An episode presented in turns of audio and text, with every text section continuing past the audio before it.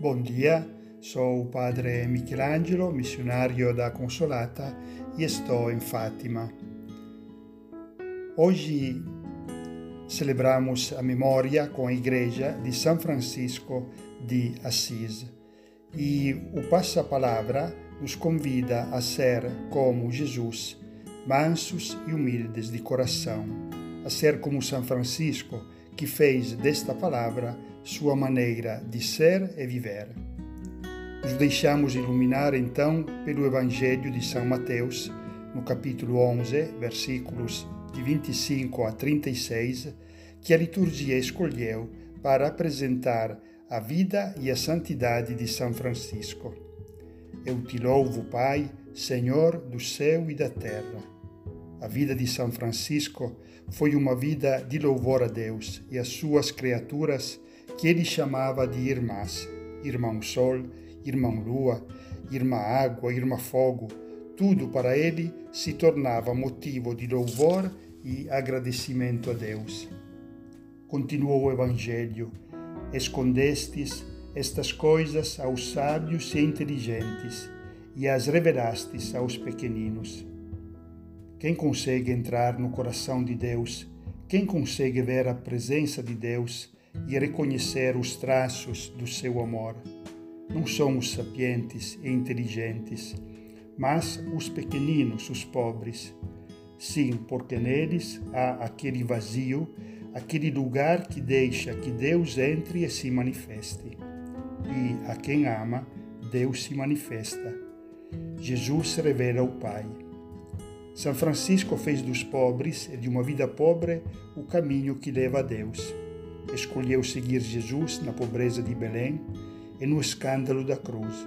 Procurou conformar a sua vida com a vida de Jesus de tal forma que a paixão de Jesus ficou gravada e impressa também na sua vida e na sua carne.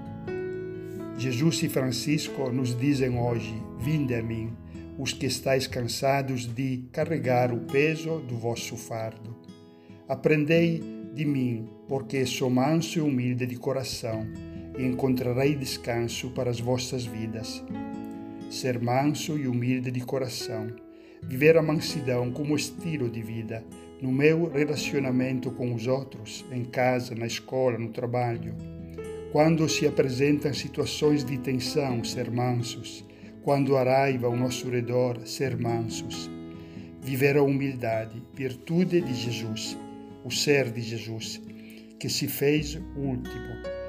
O carisma também de São Francisco, que fez da humildade a sua veste. Ser humildes e acreditar na força da humildade. O que não fez São Francisco com a força da humildade? Venceu até os temores e dúvidas do Papa quando pediu de aprovar o que Deus lhe pedia. Humildade, então, na nossa vida na nossa maneira de ser, na nossa maneira de nos apresentar aos outros. Humildade é fazer-se um, uma só coisa com os outros, e saber perder às vezes minha ideia, opinião, para que vença a caridade. São Francisco nos fala de radicalidade do Evangelho vivido, palavra viva.